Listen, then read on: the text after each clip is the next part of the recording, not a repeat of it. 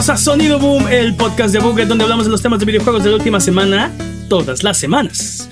Yay. Esta semana hablaremos de la escena, escena indie en México. Yo soy su anfitrión, Mane de la Leyenda, y el día de hoy me acompañan Jimmy Forens. Ser como siempre. Y el poderosísimo Master Peps, el amo de los videojuegos. ¿Qué? ¿Qué hay de nuevo, dude? Soy. ¿Qué? ¿Qué? ¿Qué? ¿Qué? ¿Dónde está? Oigan, la semana pasada no dijimos todo exactamente correcto como debió ser, así que todas las semanas. para refutar nuestras mentiras involuntarias es hora de las patrañas. El PSVR vendió 5 millones hasta diciembre 31 de 2019, que es la única fecha en la que hay métricas disponibles. Mm, La, La última. la última, La última. no la única. Porque recuerdo, ¿Dije, recuerdo que dije la hubo, única? sí, Sí. recuerdo que hubo varias, este, hubo varias fechas que dijeron. Pero entonces sí, o sea, 5 millones. O sea, yo creo que nunca llegaron a los 6 millones porque lo habríamos sabido, ¿no? O ya no fue relevante, ¿no? O sea, en estos últimos dos años no creo que hayan vendido una cantidad este, suficientemente significativa como para que sigan reportando las ventas. Sí. ¿Un millón, por ejemplo? Sí. Eh, entonces, o sea, PlayStation VR 2 no tiene, no tiene el precio, no está la, la base instalada de PlayStation 5 para llegar a 5 millones. No, no lo va a lograr. No va a vender. ¿Quién sabe? Igual es el milagro, dude. Ay, sí, se van a vender más, más PlayStation VR 2 que PlayStation 5, lo dudo mucho. Totalmente. ¿Quién sabe? Igual y de repente te puedes conectar al SAO Online y ya. Con eso todo. Todo Ah cambia. bueno, ah, bueno, sí, con eso todo Sí. cambiaría. Los venden, van a, sí, van a vender 40 mil por SAO Online. ah, ¿Qué más, dude? odio esa serie. La odio tanto. ¿Qué más, dude? No recordaremos si había versión de VR de Resident Evil Village. En junio de este año, PlayStation anunció que se está desarrollando la versión de PSVR 2. En septiembre, IGN sacó una nota diciendo que lo jugaron y que estuvo en el escenario de Tokyo Game Show. Es- Esta semana, Datamaners encontraron información de VR en la Winter Expansion que podría indicar un futuro lanzamiento en PC. Estoy totalmente en desacuerdo con esta patraña porque claro que sabíamos que, que Village viene para VR. La patraña, según yo... O, o- estoy recordando mal las cosas. ¿Qué dijimos? Sí. No me No acuerdo. estábamos seguros si había versión para el PlayStation VR actual. Ah, de para el. Play. Ah, ok, ok, ok. Pero entonces... Dijimos. o sea, porque dijimos- sabíamos, sabemos que hay una versión en desarrollo de Village. Sí. Pero, Pero es para, no vi- para PlayStation VR 2. Ah, no, ok, no- ok, no. ok, ok. Ah, ok, ok, ok. Ya te entendí. Eh, retracto, me retracto. ¿Qué más, dude? Nada más. Ok, basta de patrañas. Eh, si mentimos durante este podcast, recuerden, amiguito, amiguita, ¿Qué, que nos están qué lo escuchando, vamos a hacer? Eh, es muy posible que pase. Históricamente ha ocurrido. Eh, pero nos puedes corregir si nos escribes a contact.buget.com o nos lo dices por redes sociales, videos de YouTube, streams de Twitch o en discord.io diagonal a Buget. Eh, dude, vamos a empezar. Y es que esta semana, la, la semana pasada, no sé si se enteraron todos, pero fue el, eh, el EGS 2022. Ujú. Y tuvimos la oportunidad de ir. Bueno, tuvieron la oportunidad de ir. Tuvimos la oportunidad de ir así. Así Estuvimos que ahí. es- estuvimos este- presentes. Este es, este, este es el episodio de su reporte, ¿no? Del EGS y cómo estuvo, ¿no?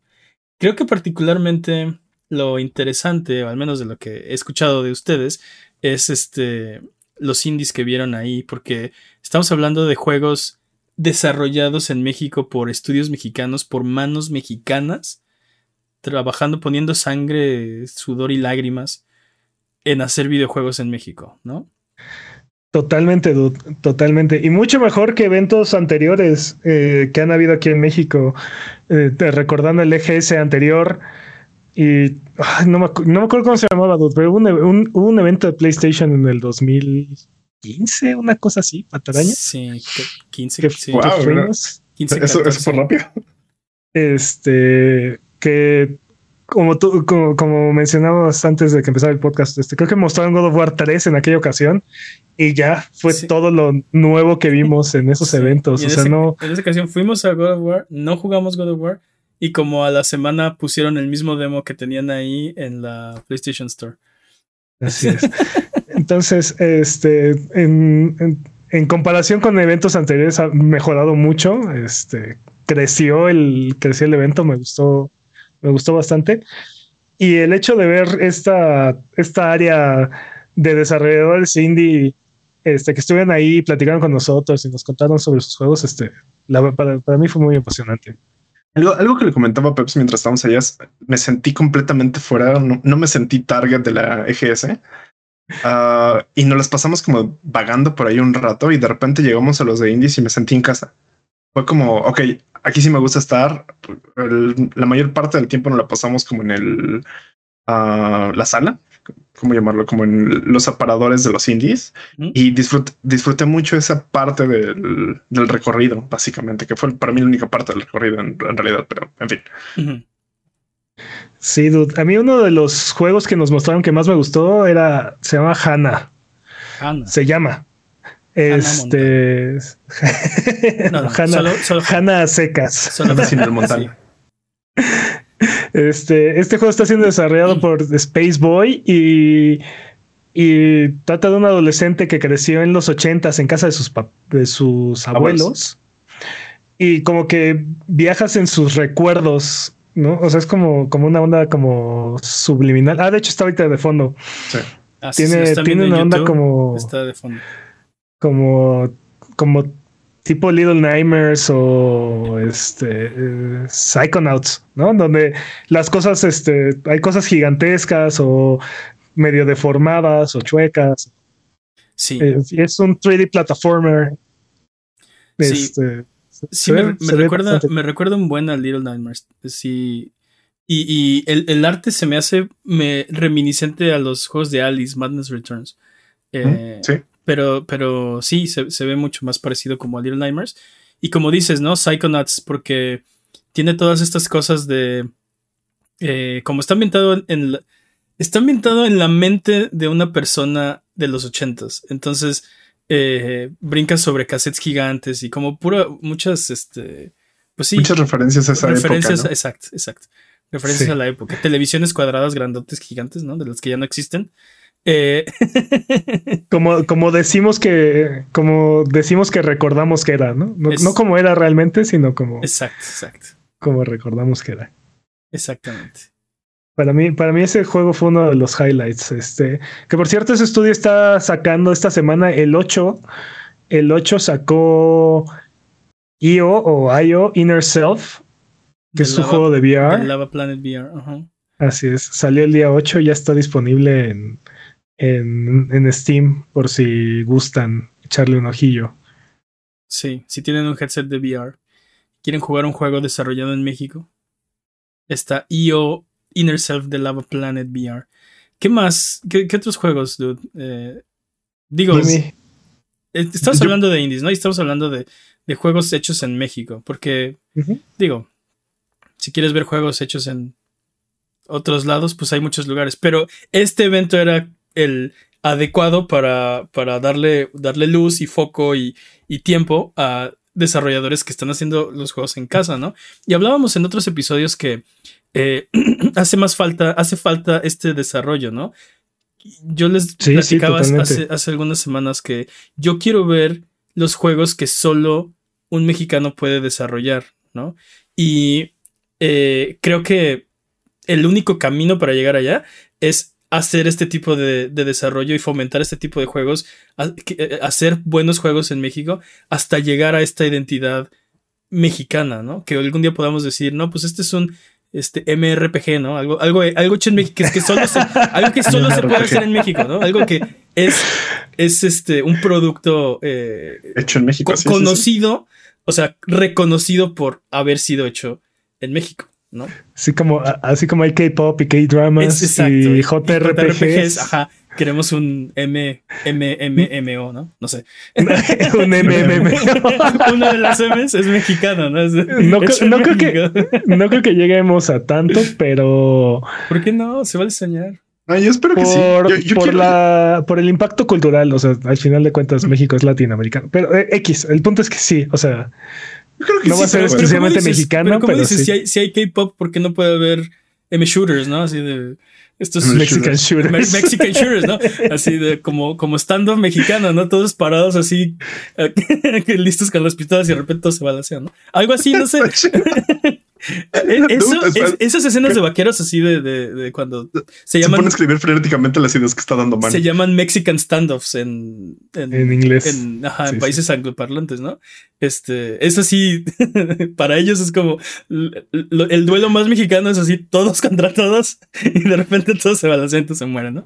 Es- pero no sé, el punto es sí, o sea, dices, el, el, el- el impacto cultural mexicano, este, bueno, No, o sea, mi punto, mi punto es, mi punto es si hay algo que es culturalmente mexicano, también va a abarcar gran parte de Latinoamérica por las similitudes culturales. Ah, ¿no? sí, sí, o sea, ese era mi punto, pero X. Latam RPGs. La, la, la- ta- ta- ta- ta- ta- ta- sí, sí, la, la, la, la, sí, la- que este juego, ah, sí, es un la- tan- tan- tan- tan- tan- Ah, sí, sí, famosísimo, ¿no? Esos juegos que solo, Clarísimo. solo se hacen en, en América Latina, ¿no? Los la- tan- Es que, es que tiene un sabor que solo ahí, solo ahí. Como si te estuvieras atragantando con un chile, ¿no? Así suena.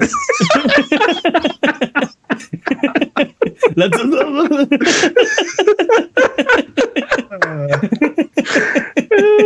No, la verdad es que sí disfruté mucho ver cómo estos este, desarrolladores platicaban de sus juegos, cómo empezaban a. Se les miraba el brillito en sus ojos de sí, mira, llevo este tanto tiempo haciendo esto y esperamos hacerlo para esto. Ha sido un arduo trabajo porque me tuve que poner a aprender programación y un poco de marketing y un poco de este assets y diseño gráfico e interfaces y todo esto. Y, y cómo te lo explican así de sí, mira, está pensado por esta historia. Había un juego que se llama Beyond Nightmares que está este, un juego de, de horror ubicado en un pueblo de San Luis Potosí. Entonces de repente estás así como en, eh, te sientes en un pueblito. Es de, de esas pesadillas que yo tenía cuando era niño, cuando íbamos a poblear y de repente sentía que me iban a dejar mis papás. Así me sentí, como que sí te habían dejado abandonado tus papás en un pueblo desconocido y tenías que salir de ahí. Y luego te aparece una señora así, este, la- una señora que parece que es este, el enemigo principal, que me recuerda mucho, por ejemplo, a The Witch de Left 4 Dead que de repente así te sale de la nada y te agarra y te manotea y tú te empieza como a acosar en todo el juego. O sea, es como el, el, el personaje malo principal del juego, ¿no? Está interesante. Y este, y por cierto, sí hay fall damage. Lo probé ese día y sí me morí. Sí. Algo que tengo que decirles es cuidado, hay fall damage en este juego. Hay fall damage, sí. No, no se me puede olvidar. Eso, eso- Sí. De hecho, Jimmy encontró la forma de subirse a un, a un candelabro, ¿no? No, un candelabro, un campanario. Y este, y desde ahí te aventaste. Sí, Es- es que quería llegar como al otro lado. O sea, había una escalera, literalmente había una escalera enfrente de mí y dije, no, parkour. Y pues, no, Pero- no. Parkour. Sí, Pero sí, justo lo, que- justo lo que mencionabas, este, este sabor de un pueblito mexicano no, no, no lo encuentras en, no lo encuentras en estos juegos de horror, no lo encuentras en PT, ¿no? Y es algo que Beyond the Nightmares sí tiene. Y la verdad me, a, a mí me, me gustó mucho. Claramente jamás en mi vida no, no voy a jugar ese juego, pero Porque les gustan los juegos de terror, obviamente. Y aparte es, es en Día de Muertos, ¿no? Aparte, o sea, más mexicano. Entonces, Ah, es sí. toda la cosa. Pueblito de San Luis Potosí en Día de Muertos, ¿no? Sí, de hecho, ellos nos dijeron que están apuntando a, a lanzamiento el 2 de noviembre del próximo año o del 2024. Depende si. ¿Quién salió el 2 de noviembre? Sí. Que el demo salió en. Que el demo pasado salió en un 2 de noviembre, justo. También. Ok. Este, hablando, eh, hablando de ese también como sabor mexicano, México 1921 es, es otro juego que estuvo ahí. Y este juego eh, tiene un nivel donde estás en el zócalo de la Ciudad de México en En 1920 de 1921 y, y justo es eso, ¿no? O sea, la emoción que me causó el, el explorar esa, esa área del juego, ver este, la catedral y ver el, el palacio el Palacio Nacional y así está, está padre, es algo que no ves. Es como cuando en, en los juegos te muestran este la Casa Blanca, ¿no? O, Sí, o, este, por ejemplo- o Times Square, así, este. Sí, Pero siento, son, que ese, eh, siento, son que ese juego, lugares. No, di, di- siento que ese juego en específico es un gran documental de, de lo que era México en 1921. Te muestran, al, menos lo que nos contaron fue que hicieron un gran trabajo de investigación, que de hecho, por lo que nos contaban, todavía no acaba, que están así como haciendo este. Lo que dicen es que sí hicieron este como eventos que pasaron en ese tiempo, que hicieron esto, pero que la historia es una ficción. O sea que sí, el personaje que tú controlas no existe, que es lo que sí pasaron ciertas cosas, sí, pero es una historia de ficción. Entonces está interesante explorar como esa narrativa. Y sí, lo, lo, que les decía antes del podcast es que se siente como un trabajo de tesis hecho un videojuego. Entonces eso. Es, raro decirlo así, pero se ven bastante interesante. Todo el arduo trabajo que de investigación se ve, se, proyecta muy bien para este trabajo. Y lo que nos contaba es que es básicamente ir a ser chismoso. El personaje tiene el superpoder de estar escuchando y estar fisgoneando las conversaciones ajenas para hacer su trabajo, que es hacer un periódico de lo que está pasando en el México de ese momento. Sí, eres como un reportero, ¿no? Algo así. Ah, así es. Sí, trabajas, trabajas en un periódico y, y de hecho ellos trabajaron con el archivo del Universal. Este, porque era uno de los dos periódicos que existían en México en aquel entonces. Entonces, este, eh, trabajaron con el archivo del Universal eh, y tomaron muchos de los muchos de los de los elementos de la historia de esas de, de las publicaciones que, que, salieron en esas fechas. Empiezas en 1921 y terminas en 1928. Y este, y durante este tiempo vas encontrando artículos que ellos modelaron basados en la vida real. Por ejemplo, eh, nos estaban contando, yo, yo no sabía, ¿no? Pero nos estaban contando que el primer rifle que se hizo, se hizo aquí en México, ¿no? Este, ¿Cuál era el, no me acuerdo del nombre. No, me acuerdo. se parece mucho a la Thompson, ¿no? Pero bueno, uno de los primeros rifles que se, que se hizo, el primero se hizo aquí en México y está escaneado. El modelo está dentro del juego. Mm. Este lo puedes encontrar y, lo vas agregando a tu, a tu, zona de colección, ¿no? Este museo. A tu museo, exactamente. Este, entonces tiene como, tiene como mucho esta, esta parte, este enfoque de en, en la cultura y en la historia de aquella época. Eh, la jugabilidad es más como de... De histórico. Como de, de, seguir una historia, casi, casi point and click, ¿no? O sea, bueno, en un espacio 3D, ¿no? Pero acercas, eh, eh, escuchas, investigas un objeto, platicas, de ahí lo llevas a otro lado. Y también tiene mucho énfasis en la cámara. una cámara de 1920 que no que no es automática y no tiene autofocus ni nada, entonces este, te, tienes que estar ahí peleando con ella para apuntar hacia donde quieres y básicamente la toma que quieres. básicamente combate del juego. Sí. Básicamente lo que nos dijeron es, sí, buscamos un experto de estas cámaras para hacerlo lo más realista posible. Y la gente se queja porque, bueno, pues no es un iPhone, ¿no? Así tal cual nos dijo. bueno, pues no es un iPhone, no, no me le picas y ya salió la foto. Tienes que estarle así haciendo. Mm, la, cámara es el final boss. tienes que ponerle pólvora y tronársela en la cara al, frente para eliminarlo. legit. Así de, es una, es una no, no, no, es, es como, es como cuadrada y la usas como a la altura del, a la altura del, del pecho. Y ¿Recuerdas la máscara de Mayoras Mask? Algo así. Ok. No, pues este. Esto lo hemos visto, hemos visto como algo, o sea, no esto, pero hemos visto que otros juegos lo hacen, ¿no? Eh, por ejemplo, recuerdo eh, L.A. Noir, ¿no? Es este eh, Los Ángeles de 1947. Y es súper interesante ver los coches viejitos y el letrero que antes era Hollywoodland en vez de Hollywood. Eh, los edificios que estaban en ese, en, ese, entonces o que no están porque son de época. Pero no lo hemos visto, o sea, no lo hemos visto en México. Y como dices, o sea, qué interesante, o sea, que alguien lo esté haciendo. Y eso es algo que nadie más va a hacer. Lo tenemos que, o sea, lo tenemos que hacer nosotros.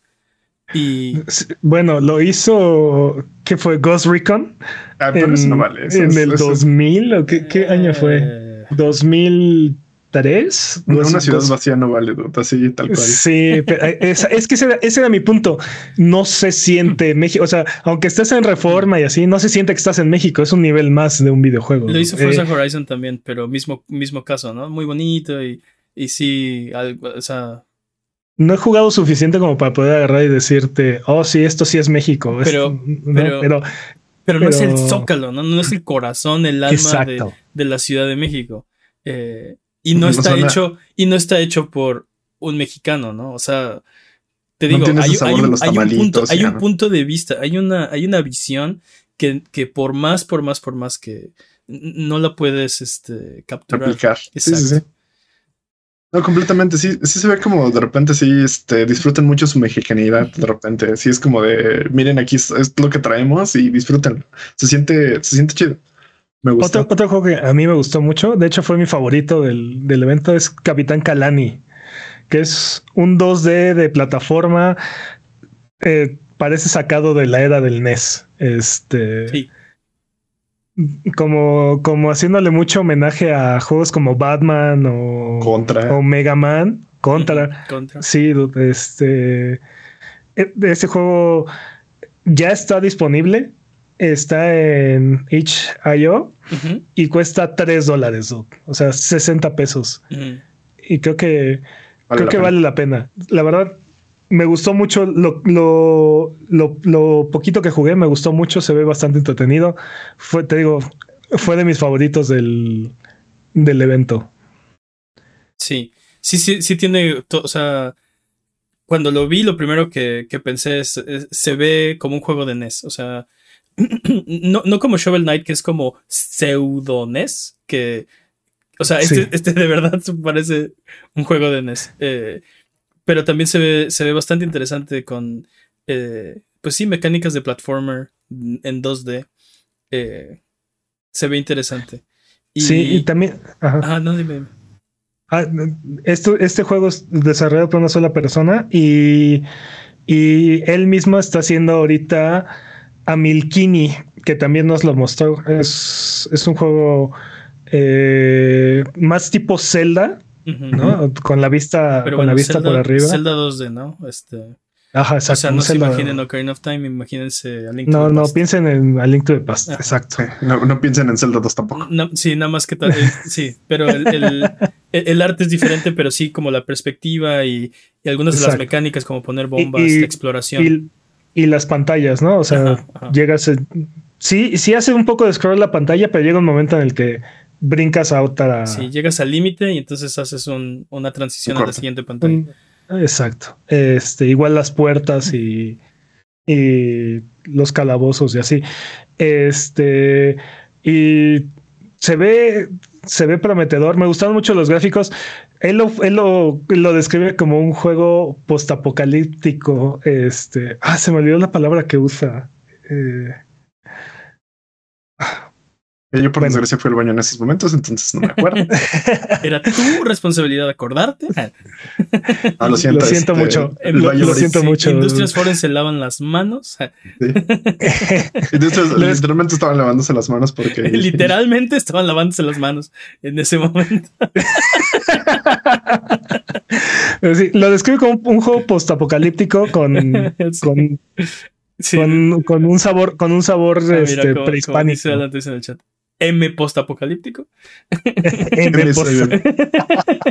postapocalíptico. Ahí te voy a buscar, ahí te voy a buscar el término. M cyberpunk es que pero no, es como sí, postapocalíptico no es necesariamente cyberpunk, ¿no? Hay muchos muchas postapocalipsis. Hay muchos estilos, sí, exactamente. Fallout es postapocalíptico. Horizon es postapocalíptico. Depende del, del apocalipsis. Fall Guys también es postapocalíptico. Ah, Mongos. Todos los juegos son postapocalípticos. No lo piensas este, mucho. Mario. Mario, es postapocalíptico. Estoy seguro que Mario es un juego postapocalíptico. No hay forma, no hay forma que te, que te crea que existen nombres hongos sin que sin que haya habido un apocalipsis antes. Sí, ¿Dónde está Brooklyn? Eh? ¿Dónde está? Todas las, todas las versiones de Zelda son postapocalípticas. Sí, de hecho, no, no todas, no todas. Todas, todos pasan algo así como, ay, ya hace tiempo que cerramos al mal. ¿Por qué viene un apocalipsis y casi nos lleva la, la, fregada? Pero recuerda que la mitad de la mitad de los celdas están en la línea del tiempo donde pierde Link, ¿no? O sea, porque vino el apocalipsis y le llevó. Sí, por eso te digo. Siempre hay un apocalipsis. Pero bueno, X, el punto es que estábamos hablando de, de pero, ¿no? Pero, no, pero en serio, este. ¿No, te dijo ah, qué significa el Amerikini? Suena así como Ah, es, como una como bebida. No, no, no. Como es, ¿no? Es, es, una es una palabra en náhuatl. Y sí me dijo qué significa, pero. ¿Qué? Lo estás poniendo de spot, dude. Lo estás poniendo de spot. No, bueno, no sabía, no sabía si les dijo. No, no les preguntaba. Pudiste mentir, Pep. No, no me dijo. No, no, no. Uy, no, no, no se me Sí me dijo qué significa. Tu honestidad te traiciona. Honestidad. Este, creo que algo que me gustó mucho y algo que se me decepcionó un poco es que la zona donde estaban los indies era muy pequeña. Siento que creo que quiero más eventos así, que solo se enfoquen en este tipo de indies. Ah, creo que es la parte más este, interesante de esto para mí. Creo que sí necesitamos más, este, completamente necesitamos más estos eventos, eventos en los que se pueda ver, este, proyectos mexicanos haciendo videojuegos, que es lo que nos truje, que es lo que nos late. Eso me gustaría verlo más. Sí. Estaría chido. Totalmente. y, y- y- totalmente. y que se, que se desparramen hacia, o sea, ver estos juegos en eventos más grandes, ¿no? Ver que van a los eventos de Estados Unidos, que van a E3, que van a Europa, este, e- estaría chido. Pero eso solo va a pasar si primero pasa lo que dice Jimmy, ¿no? Si tenemos estos juegos, si los estamos viendo, si los estamos impulsando, si estamos haciendo cada vez mejores y mejores y mejores juegos y, y- y que generan un interés. Ok, y que empiecen a. Mi recomendación es que todos se unan, hagan una empresa y esperen que los compre Microsoft. Esa es una muy mala idea. Sí, cómo matar la industria mexicana en tres pasos, ¿no? Júntense todos en un cuarto. Hagan una compañía y Sí, esperen a que que los compre Microsoft Microsoft. y ahora felicidades, ahora son gringos, ¿no? Murió la industria en México. Eh, ¿Qué más? Ah, ya, ya sé qué significa Milkini, significa inmor- inmortal en náhuatl. Inmortal. Mm. Suena que estás mintiendo, Peps. No tengo, No, no, no. tengo pruebas, pero tampoco. Tampoco Yo dudas. voy a hacer un cóctel que se llame Milkini. Y lo, eh, ah, tú el cóctel inmortal suena bien va- poderoso. y te va a volver. que- in- sí, vas a sentir que no te puedes morir. Ese es el punto. suena muy peligroso. Suena una gran bebida, dude. Suena, suena Sí. a una gran bebida, a una gran bebida. Y ya, eh, también vimos a Coatl, el defensor, los túneles perdidos. Ajá. Este es un juego que está basado en un cómic que ya tiene bastante tiempo ahí. Y no me recuerdo ocho afuera. años. Tenía ocho años. Así, eh, yo no estoy en el, yo no estoy en el- la parte de los cómics, pero al parecer sí tiene así como todo su legado esos cómics. Se ve interesante. Me Coatl gustó mucho el K. Me gustó Funko mucho el. Funko de Coatl. ¿Tiene Funko? Es, sí, tiene Tiene Funko. Funko. Ah, yo lo quiero ahora. Este, y es un juego de plataforma este, que brinca entre 2.5D y 3D.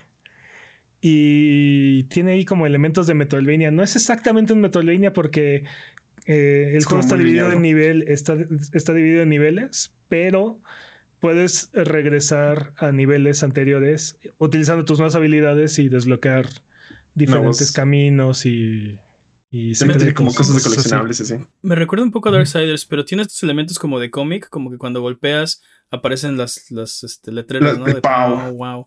Este, A, Darksiders. la cámara está un poco cerca. Bueno, yo no lo jugué, ¿no? Eso te estoy diciendo lo que veo.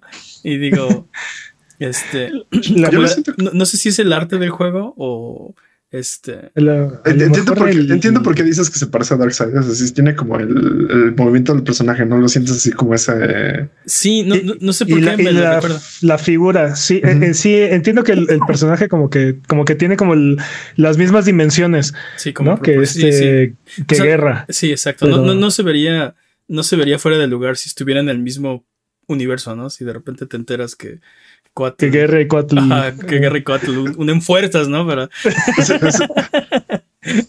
el quinto jinete. el kin, ándale. No, no. Montado en su serpiente fantasmal, ¿no? Acá. su Sí. serpiente alada. Sí, pero, pero no. Este, Ah. no, es, es- Ah, no, no, no te puedo decir que se parece a Darksiders porque la gran parte del juego es este, es, es 2D, es 2.5D. Este, mira, justo lo estamos viendo atrás y. Me, encanta porque justo cuando dijo 2D, todo Sí. se ve en 3D, ¿no? pero, Pero las, sí, tiene, las- tiene partes que parecen medio las Zelda. boss fights, las boss fights, la mayoría de ellas son en, en 3D. Sí. Entonces, o sea, el, el- el nivel es, es puro platforming y es 2D. Y de ahí casi siempre las boss fights vas a, vas a transicionar a 3D. Tiene partes que me recuerdan Zelda, tiene partes que me recuerdan Prince of Persia. Y, y, y, y sí, los jefes Andas. parecen, este, pues sí, como Zelda. Sí, exacto. Creo que, creo que eso es, es más acertado. Aunque el platforming no es mucho más más moderno, ¿no? Porque Príncipe de Persia. O sea, bueno, el original, el original sí son dos pasos Ah, y bueno, un sí, brinco, ¿no? El original no. Sí, el original sí está horrible. Sí lo tenés que calcular muy bien. a- No, no está, no es terrible, pero está viejito. Pues Yo es- cuando lo jugué es- estaba todavía reciente y me costó mucho trabajo pasar. No, es eh, es un juego muy Reciente. difícil, ¿no? no sé si era- Tienes 12 años y como que reciente. Jimmy Ay, nació gracias. esta semana, dude, ¿de qué hablas? Sí, Sí, yo no nací Solo ayer. esta- ah, no, sí, solo esta pero- versión. Solo esta versión de mí. Sí, Jimmy sí puede decir que él nació ayer. Depende, depende de cómo me Depende del día, pero- pero sí. Sí. Depende Eh, del humor de Manny, pero Pero bueno. ¿Qué más, dude? yo creo, Eh. por mí yo creo que, que para mí es como todo, en realidad. Sí, lo te digo, me dio mucho gusto ver, me dio mucho gusto ver estos juegos, este, eh, platicar con los desarrolladores, como dice Jimmy, necesitamos más eventos como estos. Está, está muy chido. eh, Sería chido que se enfocaran en esto, ¿no? Porque digo, el EGS es más grande y tiene otras cosas y tiene otros atractivos. Y la Sí. parte del indie, pues es una parte pequeña que, que, pues, o sea, no sé, creo que deberíamos darle un poco más de foco, hacer eventos. Deberíamos de darle un poco más de amor, no sé. Siento Deberíamos que es- darles es como- amor, debemos jugar esos juegos dude, más. Y, y fomentarlos y...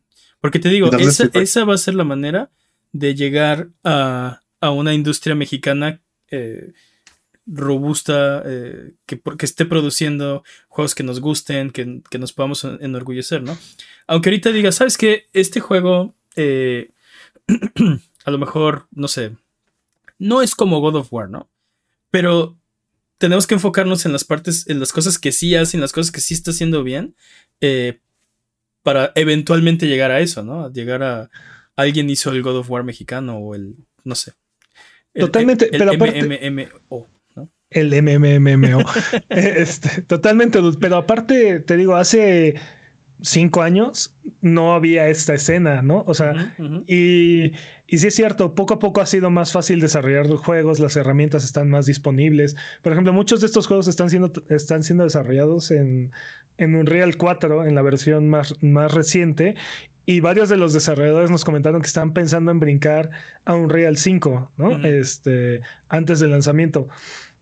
Lo cual habla de la facilidad con la que eh, pueden utilizar estas herramientas, cosa que te digo, hace cinco años no, no, no teníamos No existía, aquí. sí. No- aquí, aquí no existía, ¿no? Y, y es una escena que yo espero que siga y siga creciendo. Este, y el próximo año, ¿no? O en, en futuros años no sea solamente la escena eh, o el área de indies del, del EGS, sino el área de juegos AAA, ¿no? O, o cuádruple A. Ya inyectenlos en mis venas. Sí. No, mira, Alan Trace está muy activo en, en el chat. Dice que en Yucatán hay un montón de historias de terror y que deberían hacer un Silent Hill mexicano. Estaría ¿Te chévere. imaginas? Du- Yo creo que cada, cada estado tiene así como 800 Que- que mitos e hacer- historias de terror, así. Que empiecen a hacer lo de Ubisoft y que empiecen así a sacar sus este sus este Silent Hill, Silent Hill Yucatán, Silent Hill Ciudad de México Xochimilco. Bueno, Ya, también quiere- cañita, cañitas el videojuego. Cañitas. También dice que, que quiere un survival del temblor. Dude, creo que ese tema es muy sensible. No creo que sea buena idea. Dude, pero ¿te imaginas? Dude, pero te Yo creo que depende El de tipo la de forma en la que abordes el tema, ¿no? Ajá, O sea, el tipo de conocimiento que les podrías dar con un videojuego así tipo de este un survivor del del temblor así de este ah, ya hiciste tu maleta, hiciste tu maleta para este, sabes, así como modo fácil, sí hice mi maleta, modo difícil, no, no hice mi maleta de, de escape, entonces todos mis, sabes, como todo este Pues- proceso, pues, eso yo me, imaginé como un survival del temblor. Me imagino que no estás preparado, no eres un superhéroe, no eres nadie y tembló, ¿no? Y Y ahora tienes que sobrevivir, ¿no? Es, eh, un me- juego tipo. Me imaginé que, que era algo así. Un, un juego tipo eh, FNAF, este, donde estás en un área encerrado y, y tienes que tomar decisiones para sobrevivir unos cuantos días en lo que Ah, te. ah, ok, estás, estás atrapado. en- eh, Ajá. Eso está interesante, o sea. ¿ves? Te digo, hay que empezar a escribir todo esto. Esto es oro Todas puro. esas ideas son, son gratis. Contáctenos, nosotros los, los apoyamos. Los asesoramos. Les damos más de nuestra visión, les damos más detalles sobre la visión. Exacto. Pero Sí. bueno, Pero bueno, vámonos con lo que sigue porque eh, recuerda que esto es Sonido Boom. si tienes alguna pregunta de lo que sea, estamos en redes sociales como Buget, en discord.io diagonal a Buget, si quieres hablar de videojuegos entre episodio y episodios. Recuerda que este es tu podcast y puedes hacer que hablemos de lo que tú quieras. Mándanos de qué quieres que hablemos. Eh, es hora del speedrun de noticias. El speedrun de noticias es la sección donde hablamos de las noticias que son importantes, pero no son tan importantes como para dedicarle su propia sección. El corredor de este año es Master Peps, la categoría es podcast por ciento. ¿Estás listo, Master Peps? Listo. Speedrun de noticias en 3, 2, 1, tiempo. El co-creador de Oculus modificó un headset que puede literalmente matarte. ¿Por qué? ¿Por qué harías esto? Está la generación que se come los Tide Pods, no nos rete. al, al, fin Sao ha llegado, ¿no? No, al fin lo Sao es odio Sao. Al fin Sao es ¿Por qué? Así de, creo que se equivocaron en el punto específico de, de Sao. No, espera, no estoy seguro. Sí. Sí, si alguien le dijo, sí, deberíamos hacer Sao, ¿no? Y se enfocó justo en esa parte. Exacto. No creo que, haya, no creo que alguien haya tenido que decírselo, dude. O sea, el problema es que su SAO tiene todos los inconvenientes de SAO sin todos los sin todas las partes chidas de SAO. Todas las ¿no? ventajas, ¿no? Sí. sí, exacto. Bueno, pero bueno, ya puede decir que fue el primero en hacer eso. Pero admitámoslo, si existiera SAO, nosotros no seríamos Kirito, seríamos como ese personaje de, de fondo número 6 o algo Ah, así. yo moriría el primer día, sí. Ah, no, como, yo- yo no como moriría, yo no soy early adopter, probablemente sería de los que, ah, yo quería jugar, dude. Me estaba No, esperando y- a que bajara de precio. No, y luego, y luego con. Imagínate, de repente tormenta un apagón, ¿no? Ah. No, qué horrible. Sí, pues sí. Literalmente SAO solo funciona en Japón, así en México sería como de maldita sea, se retrasó mi paquete, maldita sea, no hay unidades, maldita sea, malditos scalpers, ¿no? Así, Se fue el internet, Sí, o sea, sí, sí, se fue el internet, ¿te imaginas? Y va y de repente te explota la maceta por condiciones ajenas al alumno. ¿Ve, ve por qué odio Sao? Ah, bueno, ya. Pero te digo, el problema es que, o sea, ¿dónde, dónde está? Sa- ¿Sabes cuál es mi problema con SAO? Que siempre estoy esperando a que la siguiente temporada tenga una buena escritora y siempre me decepciona, pero es mi culpa por esperar algo de SAO. Tiene partes interesantes. Es que ese es el problema, tiene, es mediocre. El problema es, que es mediocre. Es un poco, es un poco tiene razón. Hay, hay veces que digo, esta idea está increíble, me encanta la idea. Y no la Ah, sí, la, exploran. la premisa es excelente. Y no la exploran y no hacen nada con ella. Y es, ah, qué desperdicio, estaba súper chido. ¿No? Sí, sí, sí. Y, y- y, es- hay una parte en la que dice, sí, justo lo que quería, que ya no viéramos este imbécil aquí y lo arruinan. Y sí, ah, te odio. ¿Viste? Que mejor nos pongamos a ver Chainsaw Man. Chainsaw Ah, Man, sí. hay que ver Chainsaw Man. sí. Sí, sí, sí. Chainsaw Man. ajá. ¿Qué más? dude? Totalmente. Este, en nuestra sangrienta sección, ¿cómo que esto no es una noticia de videojuegos? Netflix hará una película de Gears of War y una serie animada. Entonces están eligiendo a Batista de, de Marcos, ¿no? No, No, él se- Batista se está nom- suplicando que lo jalen. Él se nominó. Y yo jalo, ¿eh? Exacto, él se nominó.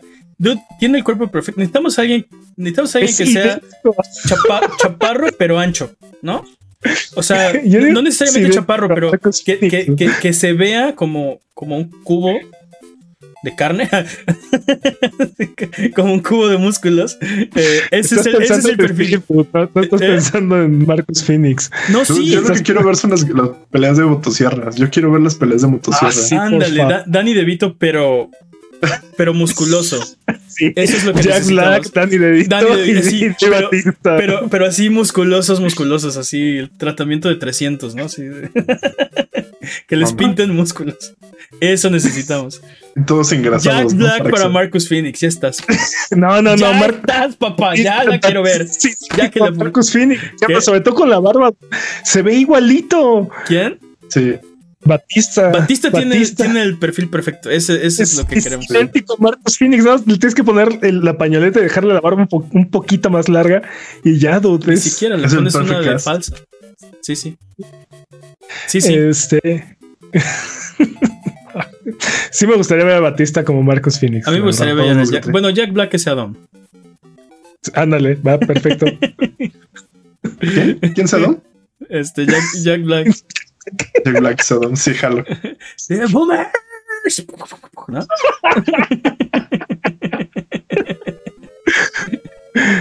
En la misma sección, la serie animada de Dragon Age saldrá el 9 de diciembre.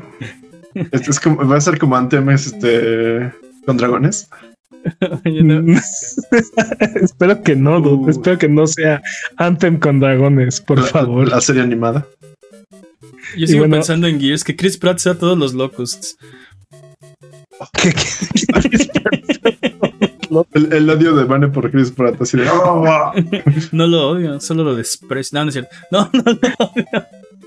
Este, igual en la misma sección, Ash por fin se convirtió en el mejor entrenador Pokémon del mundo.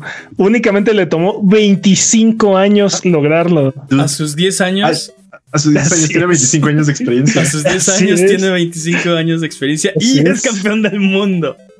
¿Y tú qué has hecho en tu vida, eh? Dime. ¿qué has hecho en Exacto, exacto. ¿Qué estás haciendo, eh? Jugando videojuegos te va a llevar lejos. De hecho, o sea, debería ser como de 37 años, ¿no? Este Ash. Ya después de. Pues 25 años y 10, 35, ¿no? em- pero empieza a los 10 años. No, es, es a hay, los hay- 10 hay- años. hay teorías de cuánto tiempo ha pasado en la serie. No, no, no, pero el, el primer episodio Ash está cumpliendo 10 años. Creo que sí, ¿no? O- 13. Según yo cumplía 12, ¿no? Una cosa cumplía así. 10. ah, patrañas. Ah, bueno, 12 mejora mucho la situación de Ash entonces. Pero Qué cambiazo, wow. Son dos años de experiencia dude, que él no tiene, pero El punto es que le tomó 25 años está más cerca de los 40. para sus bueno, 10 sí, sí. ser campeón del mundo. ¿Cuál es tu excusa? Por fin lo logró. ¿Cuál es tu excusa? no, ¿Cuál no es sé por qué, por eso, por eso suena un, un, un mundo posapocalíptico muy raro, ¿no? Así de a los 12 años no, no te puedo mantener, vete a cazar Pokémon por la vida. Gánate la vida este, cazando Pokémon, niño. Sí, no, no sabemos de qué vive. Sí, no- bueno, en el juego haces De la dinero caridad. Peleando con los. No, no, sí, en no. el juego haces, dinero peleando contra todos los En, el- entrenadores. en el juego buleas a otros entrenadores más débiles. Ellos te retan a ti. ¿no? Ajá, y tú ¿Cómo le robas el dinero, o sea, No, no, no. Bueno, pero si te gano, me robó todo tu dinero, te dejo en la bancarrota total, ¿no? exacto, dame tu cartera, ñoño, ¿no? Y ellos insisten aparte. Sí, Insisten. sí, Ratata, ve, dame tu cartera. tu cartera, maldito ñoño, ¿no? No, pero, o sea, imagínate el nivel de, de, de audacidad que tiene el dude de los insectos, que tiene tres este Caterpies, Sí. Ah, O- sí, o cinco meta- Metapods. Sí, Cinco Metapods. Esa Charizard cosa Te agarra y te dice: Rostízalo. Te voy a destruir. Pero bueno, este. Ah, ¿dónde quedó? Se me perdió mi esqueleto. Aquí está. Este. Hay rumores que indican que Sony se asoció con NC Soft para crear un MMO de Horizon. dude. Este Me, es me gusta el, esa idea. este, este es el esperado MMMO. ¿Acaso? No creo, dude, pero si existe una franquicia que se presta para un MMO es Horizon, Zero Dawn. Sí, Sí, me gusta esta idea. Sí, me gusta mucho. ya, es mundo, idea. ya es mundo abierto Horizon, nada más métele más personas y ya. Tú, o sea, puedes elegir tu facción así tal cual. Quiero ser este de la tribu de Elo y quiero empezar a contribuir a mi, a mi tribu. dude. Voy a aparte- comida. Y aparte puedes, puedes jugar la misión de volverte cazador o adulto. Sí, sub- subir de rango, ¿no? O sea, como Ajá. estar subiendo de rango en la, en la misma tribu, este, convertirte en cacique, que no, que- creo que deberías de ser mujer, pero en ciertas tribus, pero así convertirte en cacique de tu tribu, ¿no? Así que la guild sea eso justamente. Sí, que empieces el juego unos años antes de que de que Elo ya nazca. o- Ajá, No, yo, no, Elo. yo creo que, que con los lo que pasó en el último Horizon, creo que funciona bastante bien. Solo voy a decir eso. Hay, muchísimo, bastante hay, bien. hay muchísimo tiempo en esa, en esa franquicia, o sea, mucho periodo donde se podría desarrollar sin broncas. Yo sí jalo. Que llegara Me encanta la fuera- idea, dude. Y que Me encanta la idea. final. Y bueno, Capcom está trabajando con Tencent para hacer un Monster Hunter para móviles. MMO. No, no, Pues- no MMO, solo para móviles. Pues, Multiplayer. Monster cooperativo. Hunter ya, o sea, siempre ha sido medio MMO Nah, medio. Nah. Nah. Siempre ha sido cooperativo y siempre ha sido multijugador, pero MMO, nah. Ahora, Tienes razón, no, no Ah, ah. compartes el mundo, pero, Ahora, pero ahora, la, pers- la persistencia de tu mono y la facilidad con la que puedes brincar al juego de alguien más, como que te digo, como que tiene como esa. Ahora, ¿qué tanto queremos un Monster Hunter en, en móvil? Yo no, Jalo. lo puedo jugar. Yo super jalo, dude. Eh, Pero- eh, pero- Monster Hunter, Monster Hunter, para mí, el mejor lugar que, que ha tenido Monster Hunter es en el PSP, dude. O sea, Me siento out. Sí, pero, Y- pero, pero, o sea, los, la- los móviles tienen el problema, yo creo, un problema creo que van a ser los controles. Sí. Y me preocupa muchísimo las microtransacciones. Ah, bueno. Porque estos juegos están diseñados para, o sea, para meter la mano en tu cartera, de directo, ¿no? Total, ahí, es, ahí sí, totalmente. Y sobre todo si lo está haciendo Tencent, creo que lo está haciendo el mismo estudio que trabajó en Call of Duty Mobile. ¿Quién es Tim- Timmy? Entonces, creo que sí. Ahorita, No, te, Timmy ahorita, te, ahorita te confirmo. Dime es otro. Pero te digo, eso es lo que me preocupa, ¿no? Eh, Por eso, por eso les preguntaba, ¿queremos un Monster Hunter para celulares? ¿Están seguros? Porque Yo no quiero. porque no va a tener los controles del- ni del PSP ni de nada. Y, y el punto de este juego no lo van a vender, sí. En, no lo van a vender en 60 dólares. Sí, No- es Timmy. no sí, lo van sí lo a- está haciendo Timmy. No lo van a vender en 10 dólares, ni en 5, ni en 15. Va a ser gratis. Porque Sí, es para móvil. Nadie lo va a comprar si no es gratis. Entonces, ¿están seguros que queremos un Monster Hunter? Yo no, yo no sé. Yo, Ah, Yo no es quiero. que yo si- te- te- insisto, yo O sea, siento sí que quiero, Monster pues, pero- em, eh, el mejor lugar para Monster Hunter es en móviles, pero ah, A mí no me gusta. en portátiles, no en Eh, móviles. En más portátiles. totalmente de acuerdo. Totalmente de acuerdo. Eh, Bueno, vamos a ver qué sale, ¿no? A ver qué tal está. Estoy viendo ves. Ah, no es para el otro lado. Sí, es más, ¿no? Que no- Esta semana hubo un Nintendo Indie Showcase donde a mi parecer sobresalen Blank y Sports Story. no sé ustedes si tuvieron ahí algún favorito. Yo sí, ¿cómo se llamaba el de. Drill. Sí, el de. Que, que lo va a publicar este. eh, Devolver Digital. Se llamaba Pepper Grinder. Pepper Grinder se ve súper, súper bien. Y, y digo, mencionaste Blank. Blank, Su- se ve. que es el del, el del lobo y el Y el venadito. venadito, ajá. Ah, también Rogue Legacy 2. Hay, hay, hay varios que están buenos. Por ejemplo, este Have a Nice Death va a estar también en Switch. Pero ya los conocemos, ¿no? Rogue Legacy 2 ya salió en PC. Have a Nice Death también. Eh, entonces, este.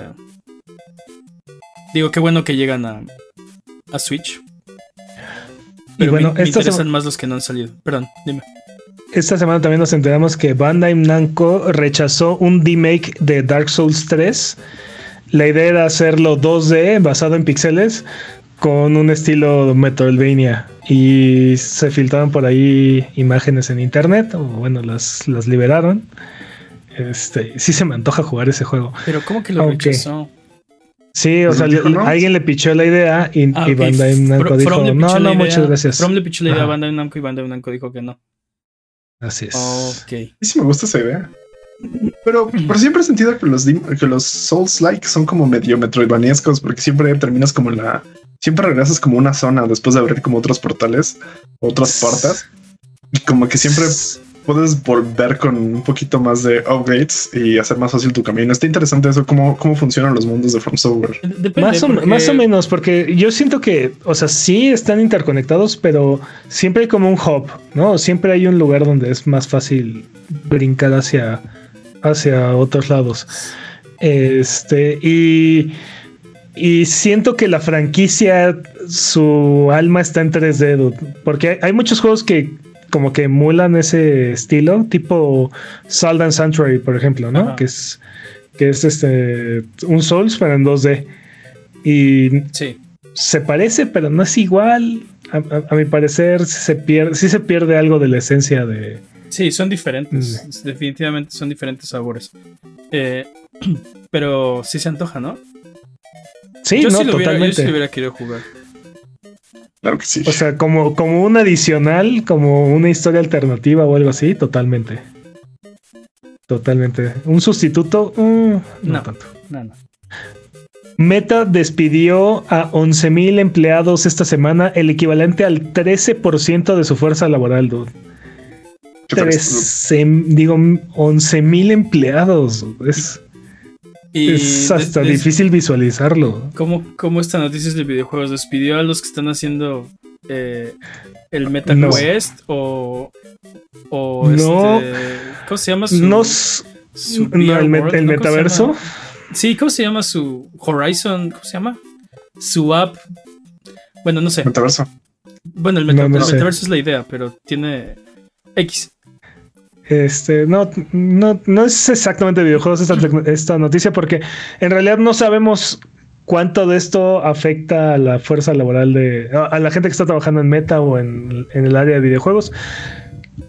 Este sigue siendo él, él dice que el metaverso sigue siendo parte integral del futuro de la compañía, así es que Y dale, pues todo esto ha sido por causa de su insistencia en quemar el dinero, literalmente desaparecerlo, destruirlo, desintegrarlo.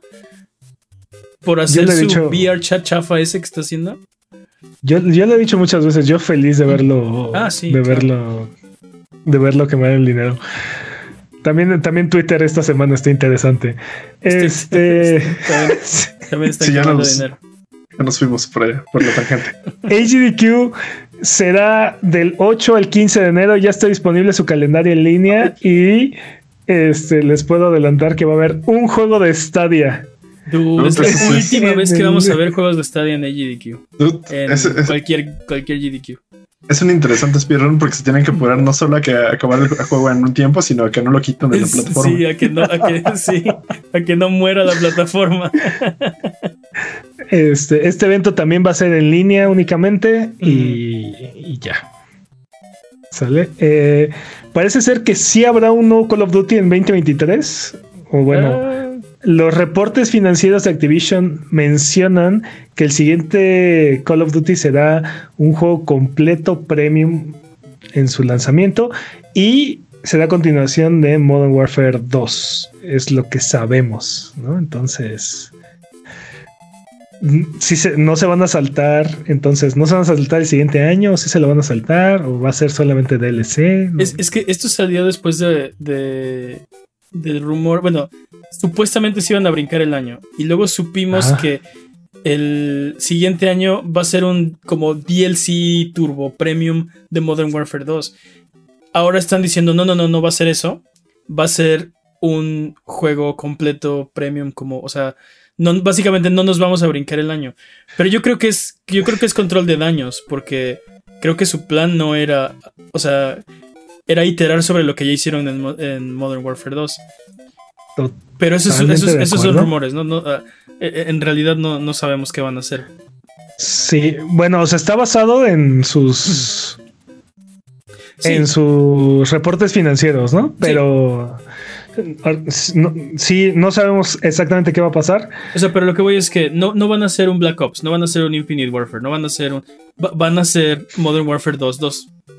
Dude, pero, ajá, pero exacto, pero después de lo que ha vendido este juego, que por cierto ya superó el, el- los mil millones en Sí. una semana, Sí, este, ¿cómo, ¿cómo saltarse el siguiente año? Dude? Es así de, sí. ¿cómo? ¿No? Pero bueno, a ver qué, a ver qué termina siendo.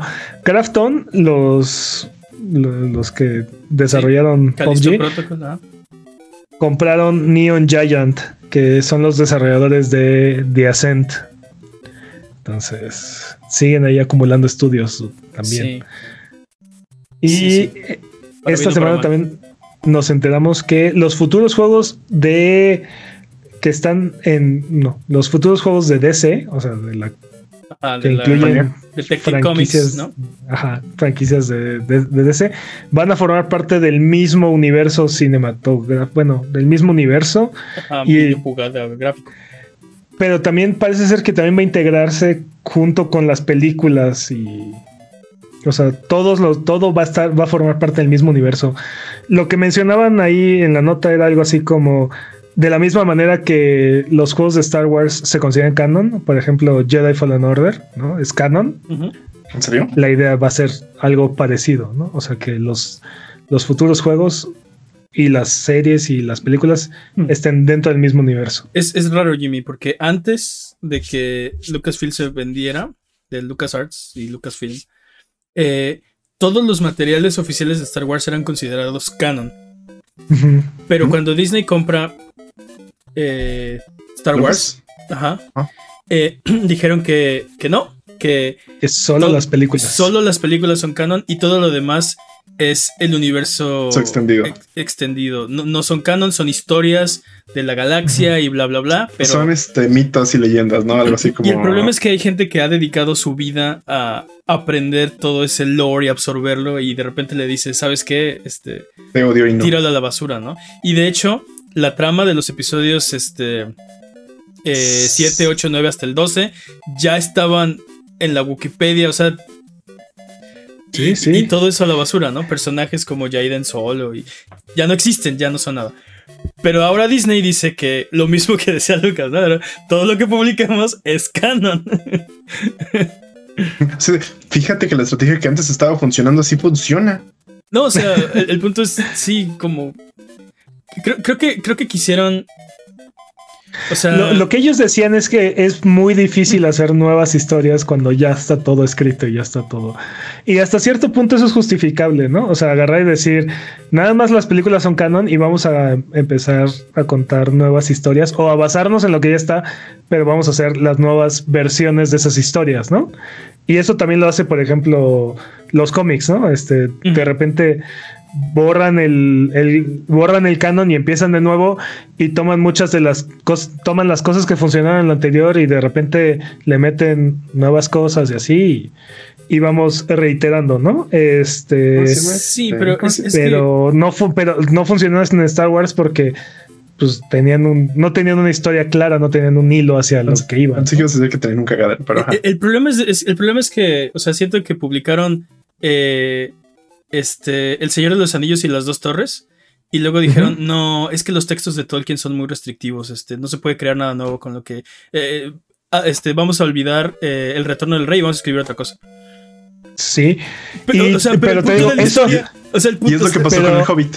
Pero te digo, pero eso todavía podría llegar a funcionar si, si tienes una buena historia para el retorno del rey. Pero si agarras y dices, ok, vamos a empezar con esto, y a la, y a la mitad agarras y dices, no, no, no, mejor vamos a decir todo lo contrario a lo que dijimos en el capítulo anterior. Y después, no, no, no, íbamos bien en el primer capítulo. Re- vuelve a girar el, vuelve a O girar sea, el timón. el- el problema es que Disney lo que, lo que hizo fue el, el- el Señor de los Anillos, las dos torres, y en vez de hacer el retorno del rey, hicieron el prisionero de Azkaban, ¿no? Que a nadie le importa. O sea, es que ¿qué tiene que ver eso? ¡Ah! Me hace enojar. Bueno, Hay muchas, hay muchas cosas malas de Star Wars, no lo vamos a resolver ahorita. pero, pero háblame. Disney, háblame, podemos resolverlo, sí, por favor. Cells tendrá un crossover con Hotline Miami, Shovel Knight, Terraria, Katana Zero, Zero y Slay the Spire. Puros juegazos. Sí, dude, sí, totalmente. Y es la segunda vez que tiene un evento similar. El pasado incluyó Hollow Knight, Hyper Light Drifter, Blasphemous, Guacamole, Curse of the Dead Gods, Gods y Scroll the Hero Slayer, dude. También. La verdad es que se ve súper, súper chido este crossover porque aparte puedes controlar a los personajes de estos juegos y utilizar sus habilidades para pasar el juego de Dead Cells. Entonces Se, se está, se está volviendo el Fortnite de los indies 2D. está bastante, se está bastante chido. Está bastante, bastante chido. Eh, no Man's Sky va a tener un parche gratuito para PSVR 2. Nice. Otro juego más de lanzamiento para, PS, para PSVR 2. Y aparte No Man's Sky que sigue dando y dando y dando y dando. Y que ¿Recuerdan aparte se presta muy bien para VR. Recuerden que nos dijeron que iba a tener un buen de juegos este PlayStation VR 2. Sí. Que iban a tener como 20 juegos, una cosa así. Sí. Ajá. Que no creen que nos han mentido. Bueno, No, creo que Remedy anuncia oficialmente la secuela de Control. Ay, tú Hype. emocionado con, con Remedy. Sí, sí. Remedy se está volviendo una de mis compañías favoritas. Quiero, quiero hyperme al respecto. Me está costando Y- trabajo, pero Pero a ti no te gustó Control, ¿no? no, ¿No me gustó Control? control. ¿Por qué no te gustó Control? porque no me gustó Y- Control. Eh, en parte fue que la historia no, no me acabó de, cuajar. A mí, Este, a mí- a mí es la que más me gustó. Ah, pero Sí. también lo, lo estabas viendo en español. Sí, es una muy mala idea ver la traducción. es horrible, ese spam. me- yo me reí muchísimo. Me, me- Sí, sí, me- me sí. reí muchísimo del doblaje en español. Yo me pasó algo parecido con, con Lost Ark, pero al final me terminó gustando más el juego en español que en, ¿Así? que en inglés. Sí. No, no sé, a mí me encantó mucho Control. Así, toda la historia, como todo el universo, toda la creación de estas cosas me, me remonta a, a un buen de cosas y la implementación de Alan Wake también. Uf, estoy como muy hypeado por todo esto. El combate estaba chido. Tal vez si lo hubiera jugado más, porque tal vez el problema es que la historia todavía no hacía sentido. O sea, no, no tenía sentido. Ah, la historia nunca hace sentido. Ah, ok, entonces no, entonces. Entonces no fue O sea. Y bueno, esta es nota de la semana pasada, pero no quería dejarla pasar. Este, Ross Cha- Chastain, Chastain, Ross Chastain, un piloto de NASCAR, este, aplicó las técnicas ancestrales de, de videojuegos y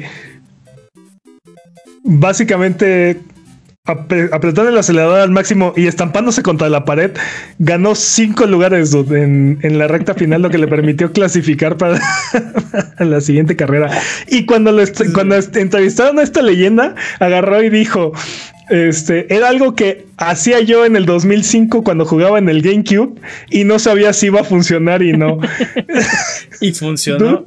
Ahora, dude. ahora es parte del meta, ¿no? Es este.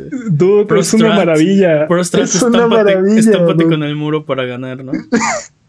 Dude, Fuck, dude. Pisa el acelerador a fondo y estampa tu carro contra la pared, no importa. dude, Y ya. ganarás. Para, para corrige. Yo, Sí, creo que, exacto. yo creo que pronto vamos a empezar a ver que los carros de NASCAR van a traer llantitas en las en, en el lado derecho para, para recargarse más cómodamente contra el muro, porque Que no destruyas tu coche en el intento.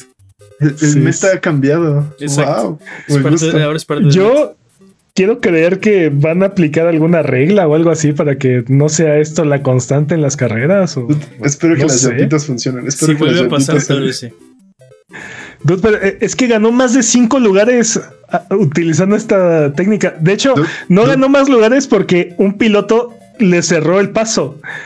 Pero, pero si no, hubiera ganado más lugares. Es muy impresionante. El GameCube salvando el día otra vez. Dude, Pro Strats. Pro Pro Strats. Strats. Los videojuegos entrenando los futuros profesionales. dude. Así es. ¿Quién dijo ¿Qué que no tal? sirven para nada? Estaba equivocado. Tiempo. ¡Tiempo! Ok, dude. Oye, hablando de cosas de las semanas pasadas, me estaba acordando del episodio de- donde dijimos los, los juegos de terror. Había uno, eh, bueno, la eh, Parasite Eve 2, había unos enemigos que eran como perros con caras medio humanoides. Me daban muchísimo miedo. Y había un- una parte en ese juego donde eh, escuchas gritos que vienen de un armario. Y son los gritos más horribles que he escuchado en mi vida. Y mientras estás en la vecindad los escuchas, ¿no? Y son así gritos así desgarradores de, de dolor horrible. Y hasta que no puedes abrir ese armario los estás escuchando todo el tiempo. Es horrible. ¿Y quién en el armario? ¿Eh? ¿Quién en el armario? Spoilers. Pero. Qué agradable. pero Así déjalo, así déjalo, así déjalo. Exacto, exacto. Sí Jueguenlo, está chido Parasite Eve. Y había otro Pero juego. es que en el 2, ¿no? En Sí, Parasite Parasite Eve Eve 2. 2. Sí, las caras de los, me daban muchísimo miedo. Y el, el otro que me acordé es. Había un juego de Atari XE. Ay, ¿cómo se llamaba? Atari XE. Atari No XE. Este. Ah, no me acuerdo el nombre del juego. Pero vas en una Ah, nave. ¿cuándo- ¿Dónde jugaste esta, esta perdida consola? What? este, olvidada por la historia, aparte. Bueno, la jugué, cuando, emuló. la jugué cuando. No, no, no, la jugué cuando existía. Eh, bajabas, bajabas. eh, ah, les voy a investigar el nombre del juego porque. Este. No había muchos juegos para Atari XE, además. Eh, pero no, pues no, claro que no, ibas, ibas en una nave y bajabas. eh, como que tenías que rescatar astronautas, una cosa así. Y el punto es que de repente había unos que er- eran como alienígenas disfrazados de, de astronautas. Pero. ¿No la- es Hero? Am- Among Us. no. Ándale, era Mongos de, de la Atari XE. Eh, pero cuando, cuando venía el pilotito, eh, se metía a tu nave, ¿no? Tú, tú, estás, tú estás viendo como desde la cabina. Pero si era un alienígena, se acercaba a tu nave y te brincaba en el, eh, como en el parabrisas. ¿Cómo se llama en una nave? Ok. En el vidrio. El Bueno, era, del- bueno, era, la, era la cosa más horrible y espantosa del universo. Esa animación era me, me daba mucho miedo. Porque te, te, te hacía un jumpscare, básicamente. En Atari Ya XC. Ya lo encontré, dude.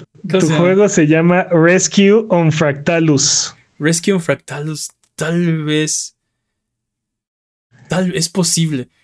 No me acuerdo cómo se llamaba. Es, es exactamente lo que estás describiendo, dude. Ok, es- eso era res- rescatar a los astronautitas.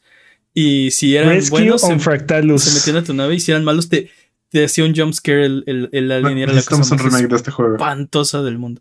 Pero bueno, Sí, sí, es un, es un super jumpscare. Está, está muy chistoso. sí, dude. pero estaba horrible. Era horrible. Pero bueno, Re- Rescue on Fractalus. Dude, pero aparte, o sea, todo en esa historia está mal. El Atari XC, dude.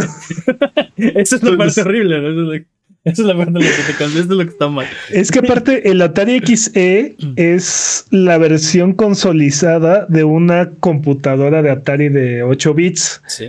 como para competir con el este, Commodore 64, que no fue muy exitosa. Entonces lo que hicieron con esas computadoras que no fueron exitosas la volvieron consola para vender los cartuchos y así. Y pues obviamente tampoco le fue muy bien. Le podías poner también un teclado para que se volviera computadora. Sí, tenía un teclado. Recuerdo que tenía un teclado. Mierda. Sí, sí, sí. Qué random. Pero bueno, Sí, pero bueno, te, te digo, random. cuando dijiste que la semana pasada me acordé, ah, estuve pensando y me acordé en juegos de terror que, que me daban mucho miedo y que no, no me acordé en el episodio. Pero bueno, vamos de regreso. Después de este segue de Manny, vámonos de regreso. Porque es hora. Pues en qué otro momento hablo de esto si no es aquí. No sé cuándo. Este Sí, hace dos semanas hubiera sido buena idea. Bueno, Sí. es hora de frotar la lámpara maravillosa y subirnos a las alfombras vola- voladoras para irnos a la tierra de los descuentos. Arbano, ¿qué nos tiene esta semana? Esta semana, en sus servicios de suscripción en Game Pass, el 15 llega a Pentiment, para que le, le echen un ojo. Sí, Y en PlayStation Plus, el 15 llega a Kingdom Hearts y Skyrim. Dude, y, Cor- y Chorus. y Llega Chorus. También. Chorus también. Ah, bien Chorus. Y Kingdom Hearts creo que, creo que llega Melody of Memories o no sé cómo se llama. Es, ¿No el, llamarle es el único que no he jugado de toda la serie. Así que... Ah, voy a tener que hacer lo mío. Tiene que hacerlo, si no, este, Exacto. Estoy, estoy maldito a jugar todos los Kingdom Hearts de aquí al final del tiempo.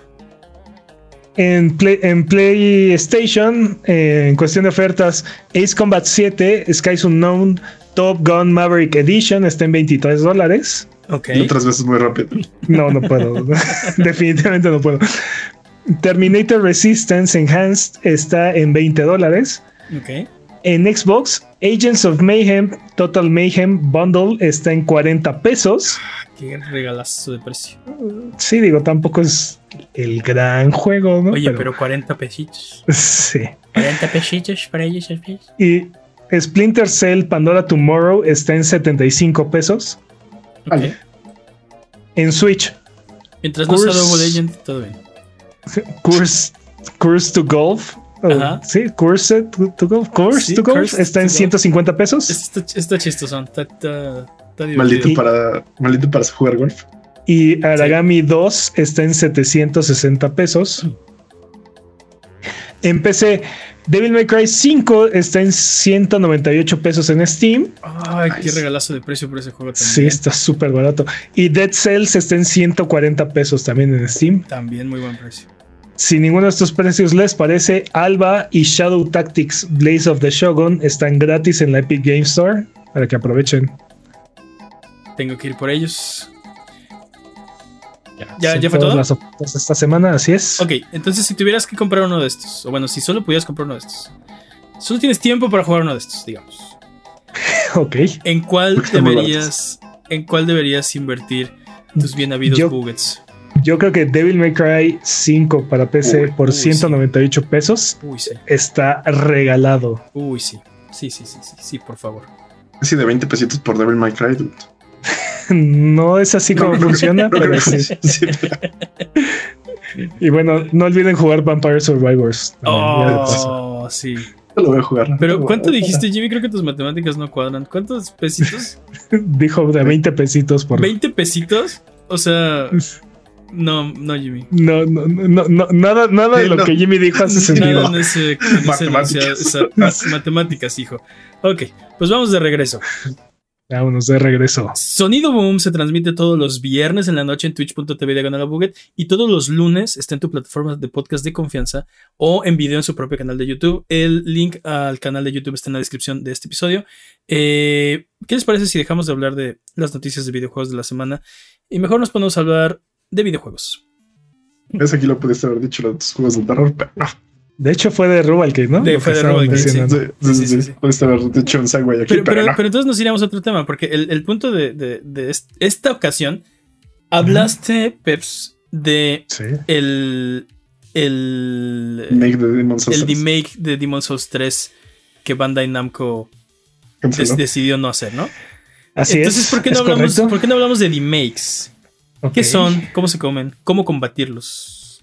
¿Qué hacer ¿Cómo para combatirlos? proteger a los tuyos? Ah, ¿Cómo hacer que para inyectarlos en tus venas? Yo creo que, yo creo que no hace falta combatirlos, dude.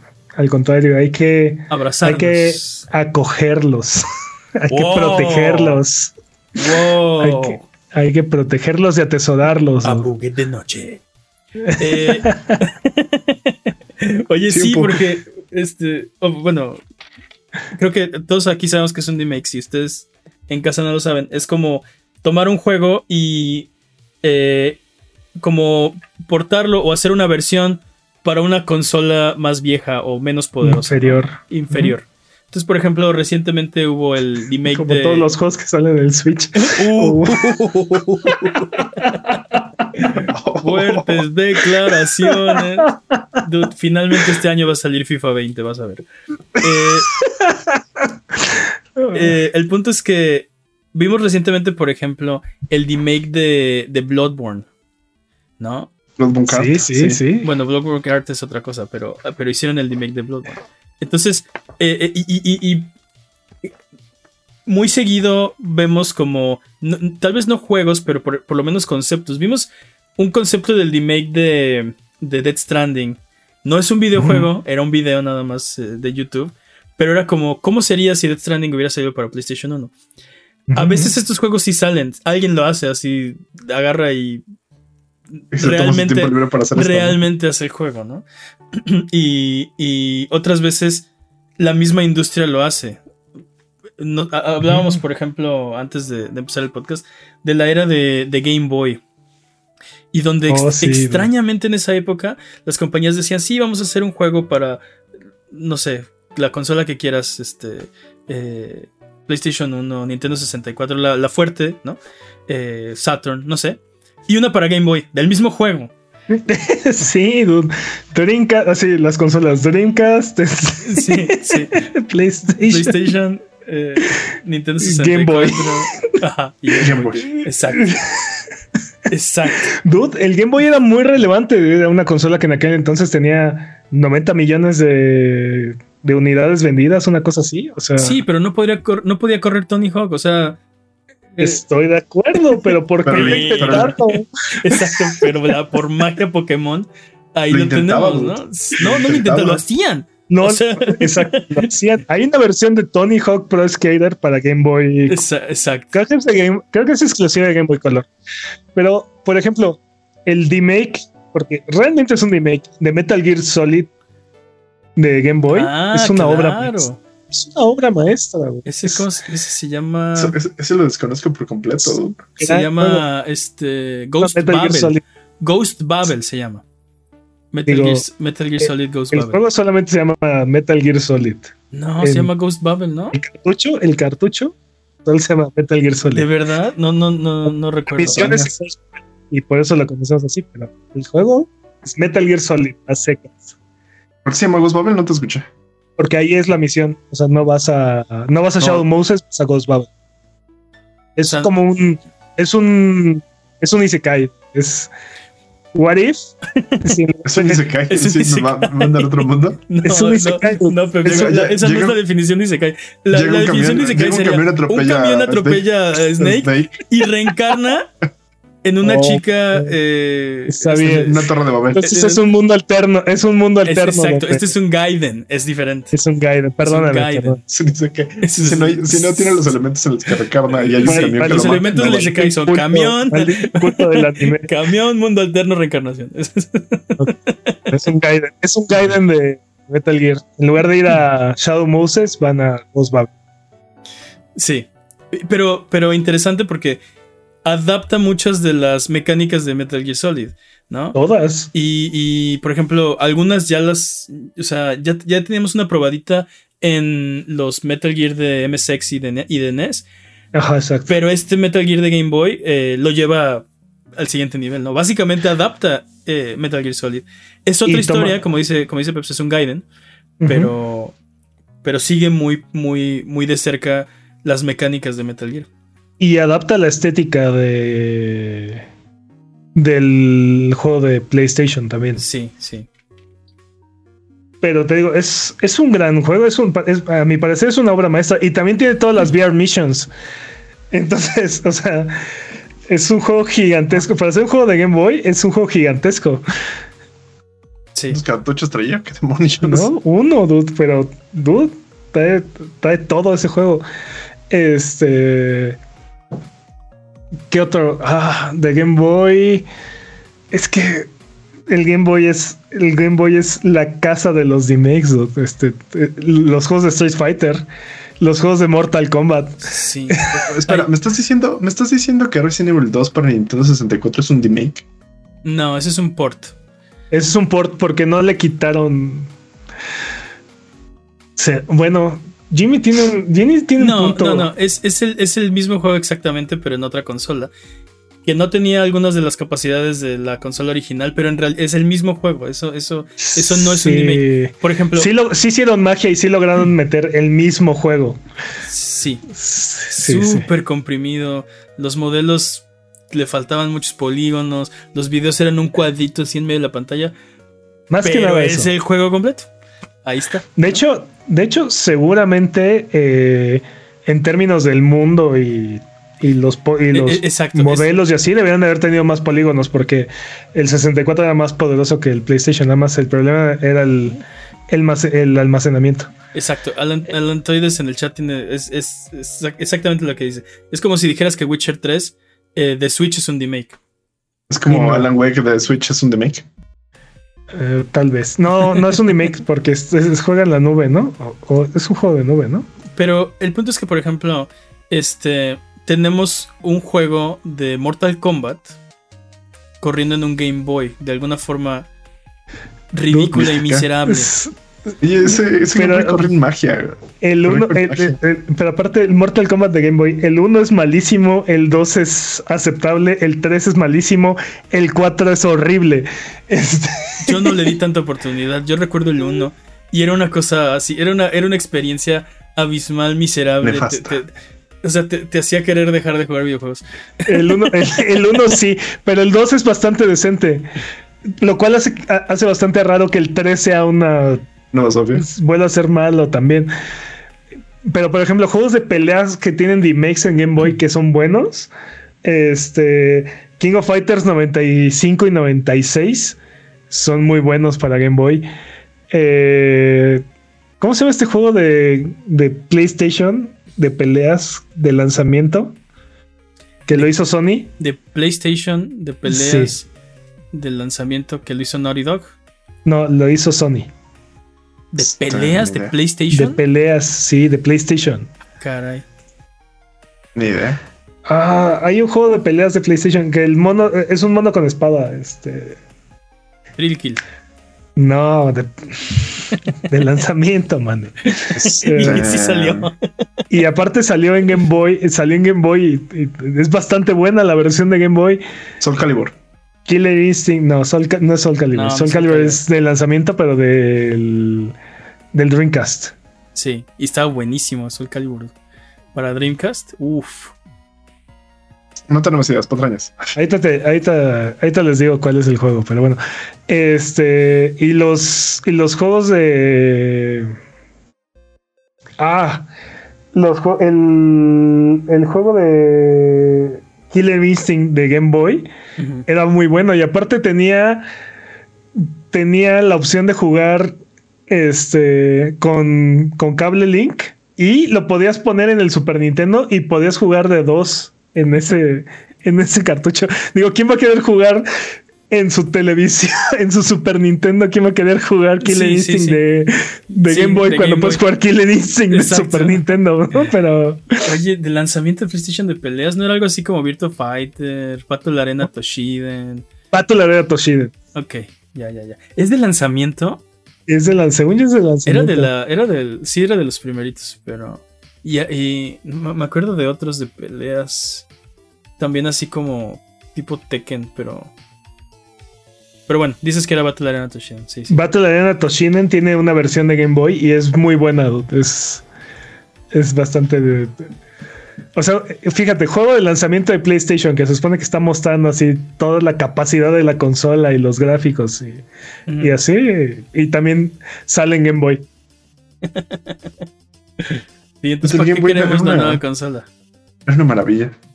Sí, es que los remakes, dude, los remakes, el poder de los remakes. Es que es, es Pero- como, es pero- como destilar la esencia de un juego y, y en sus componentes primarios, ¿no? Y bueno, en, en el caso de un port para Game Boy.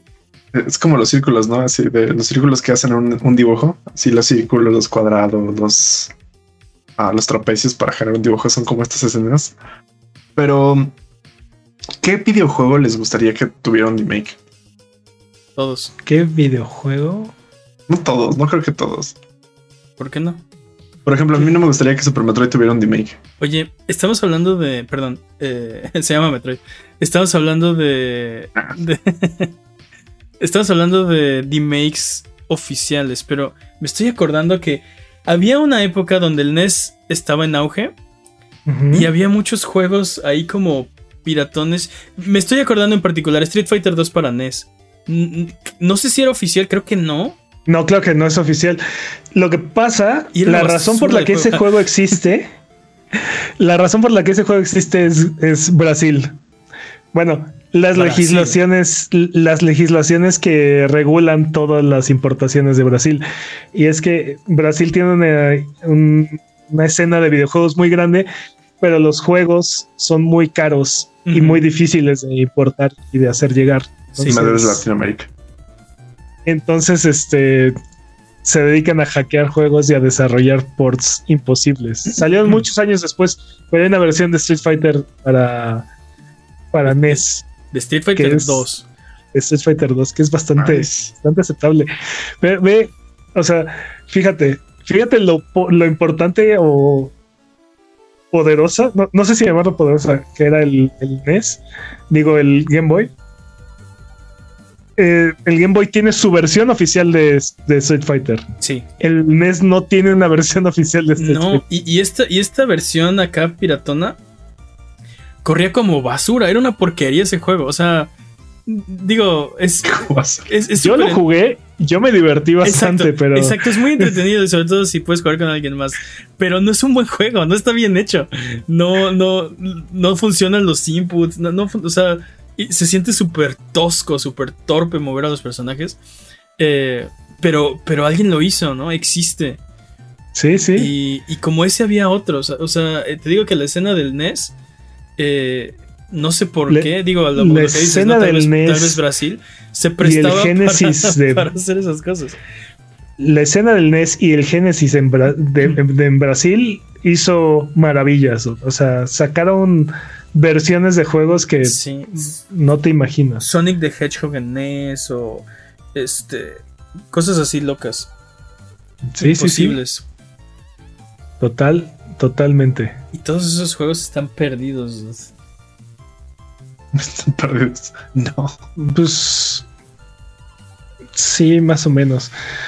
Este, por ejemplo, el port de Doom para Super Nintendo cuenta como remake. Eh, no sé, también lo pensé. El, el, el, Doom de el port de Doom para un refrigerador cuenta como remake. O sea, exacto, ¿es eso o es que Doom corre en todo, no?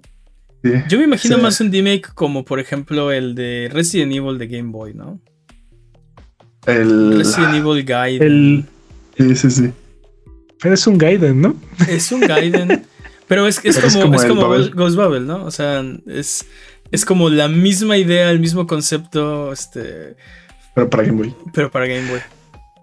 Pero no, No, es, el, pero- pero no es el mismo juego. Ese es el Sí. punto, ¿no? El remake, un remake no es un port. No estamos hablando del Ahora- mismo juego, estamos hablando de. Es un juego completamente diferente. Que te digo, extrae como la, la- la masa primigenia de- del juego original. Y es, es- es solamente como la esencia, ¿no? ¿Se imaginan Mario Galaxy, pero un remake para 64? Ándale, Mario Galaxy. Vete más para atrás, ¿no? Para. Para Super NES. Para, para Game. Boy Advance. Para Game Boy Advance, todo para Game Boy Advance. No, no, no. O sea, es que, porque ah, o sea, es. Ah, bueno, sería 3DS, ¿no? Porque es la consola que estaba. Es la consola portátil que estaba en aquel entonces, ¿no? este. Sí, Ah. Y, y luego, por ejemplo, me, estás- me, me acabo de acordar que hicieron un mod de Final Fantasy VII Remake para ponerle los gráficos de Final Fantasy VII eh, original. Eso no es un Mm. remake, pero es, es como. es como un skin, ¿no? Es como sí, un es, es- es un Ah, skin pack. Es un skin pack. Este. Pero. No, te- pero eso, eso es otra cosa. dude, es otra cosa completamente diferente. Estoy completamente de acuerdo. Eso no es un remake. Pero, eh, pero te digo, eh, no sé por qué nos gusta hacer ese tipo de estupideces. Ah, es- es- está súper chido. Sí, súper, súper chido. Ahora también, muchos de estos juegos tenían el mismo nombre, pero en realidad eran cosas completamente diferentes, como Daikatana, ¿no? Por ejemplo, Daikatana.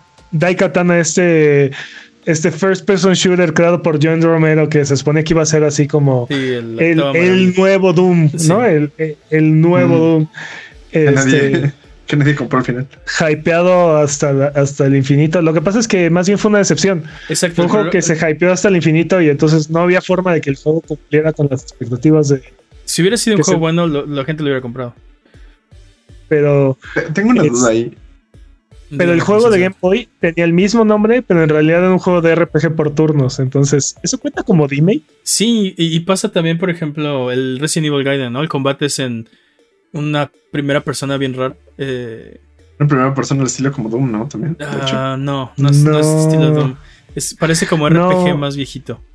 No, pero según yo, nada más era el combate, ¿no? Porque. O sea, solo el, el- combate, sí. eh, el, eh, te movías, o sea, te movías en tercera persona y cuando te acercabas a un zombie, te pasabas a primera persona y se iba acercando el zombie y pasaba una barrita por abajo y cada vez que tenías que tenías como un área donde contaba como le diste, entonces Básicamente es un sí, sprint. Sí, sí, sí. Básicamente era los sprints, ¿no? Así como. no tenías que, o sea, tenías que como que medir el tiempo con la barrita para que cada vez que pasara le, le pegaras.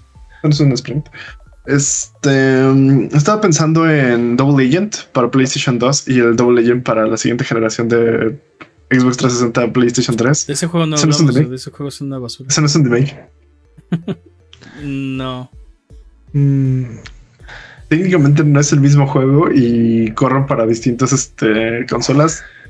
Ah, técnicamente es un remake. Sí, yo es que creo que sí, dude. O sea, sí llega un momento en el que ya es un remake. O sea, ya. Aunque se parezca muchísimo, sí es una especie de remake. Pero es que ni siquiera se no se parecen. O sea, como que la- la- el concepto es el mismo, no eres un agente doble. Pero fuera de eso, todo- todos los escenarios son así como de: sí, tú, tú te vas a un tren y tú te vas a un barco. Tú te vas a la isla paradisíaca de Astal y tú te vas a la montaña. Y tú acabas en el final bueno y tú acabas en el final ambiguo. Así de, ah, ok, bueno.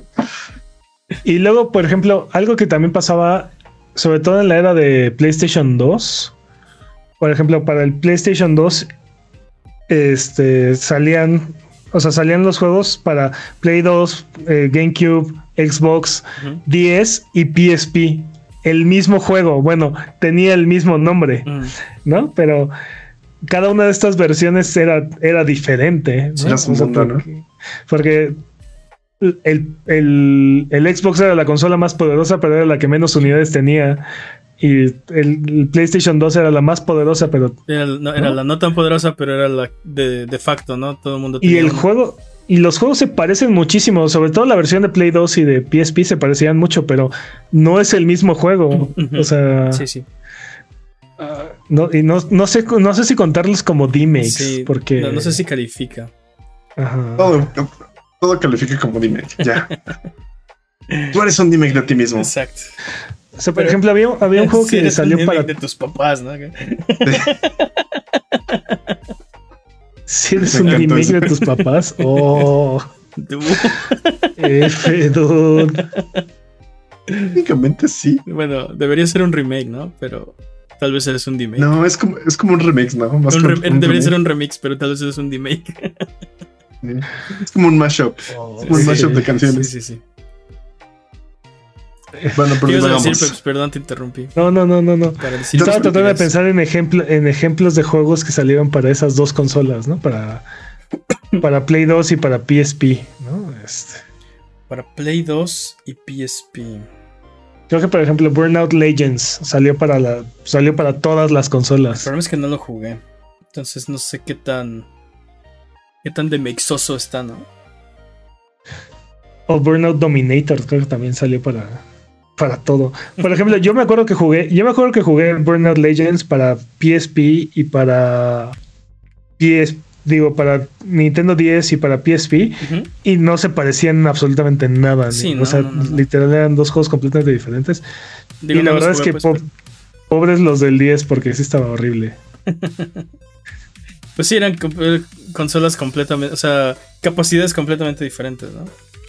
Sí, sí, sí. ¿Te imaginas los desarrolladores ahí volviéndose locos? Tienen que entrar en esta maldita cosa. Ah, Entra, entra. Sí, siempre están volviendo locos con todo. Así es Pues la industria. Pero bueno, pues, ¿qué les parece si cantamos victoria por el día de hoy? Cantemos victoria por el día de hoy. ¿Tienen algún remake que sea su favorito? Un remake que sea mi favorito. Este. Bloodborne Kart. Todavía no sale, pero sí.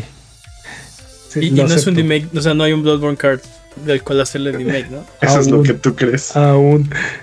Por ahora. No sé, Este- este, de los que hemos hablado, es que seguramente después me voy a acordar de otro, pero el Metal Gear de, Ga- el Metal Gear de Game Boy me creo que es mi favorito de los remakes Dude, yo amo ese Porque, juego. porque hablamos, ¿no? Mortal Kombat no me gustó. Street Fighter, eh, no, ni siquiera, no, no es oficial, no me gustó. Eh, ¿Qué más hablamos? Daikatana, Street bueno, Fighter Alpha, Street Fighter Alpha para Game Boy Color es un gran juego, dude. También este Resident Evil Gaiden, mm, prefiero el original, ¿no? O sea, está interesante, pero Algún Sí. Alone in the Dark, Sí, sí, perfect. de- Creo que, en realidad, Dark, creo que en realidad no te gustan los este. Lara Croft, no, sí, los. Gex. Hay, hay un buen de no oficiales, este, creo que hay hasta de No Man's Sky. y, eh, eh, hay uno de, por ejemplo, Smash Bros para Game Boy. Pero, ¿Sabes? Vi, vi una prueba de concepto, no es un juego completo, pero de Diablo para Game Boy. Diablo para Game Boy. Y me hubiera encantado jugar eso, dude. ¿Se hubiera- Diablo se- para ¿Se Game habría Boy. entendido en la pantalla del Game Boy? Se veía bastante bien. ¿Sí? ¿Sí? se entendía. Sí. Nada más que no hay enemigos, no hay este, no hay nada. O sea, es una prueba de concepto. O sea, nada más, ¿no? Pero me hubiera encantado jugar juego. Diablo para Game Boy. no hay enemigos. Es el mejor juego porque no hay enemigos. Exacto, no hay, no, hay- Dificultadísimo. no hay tesoro, no hay cuartos, la pantalla No hay está diablo. apagada, no hay diablo, no hay juego. No hay diablo. ya vámonos. A Buget, ya nos vamos. Nos siguen mucho escuchándonos. Muchas gracias. De verdad, lo apreciamos mucho. Eh, muchas gracias por sus comentarios en, en Discord, en redes sociales. Eh, muchas gracias por su buena onda. Eh, muchas gracias, Jimmy. Dices botonazos. Muchas gracias, Peps. Un placer, como siempre. Especialmente muchas gracias al chat chat Buget que se desveló aquí con nosotros. Muchas, muchas gracias por estar aquí. Eh, ¿Algo que quieran decir antes de terminar el episodio de esta semana? Son el remake de sus papás. Y Bye, se bye. cae.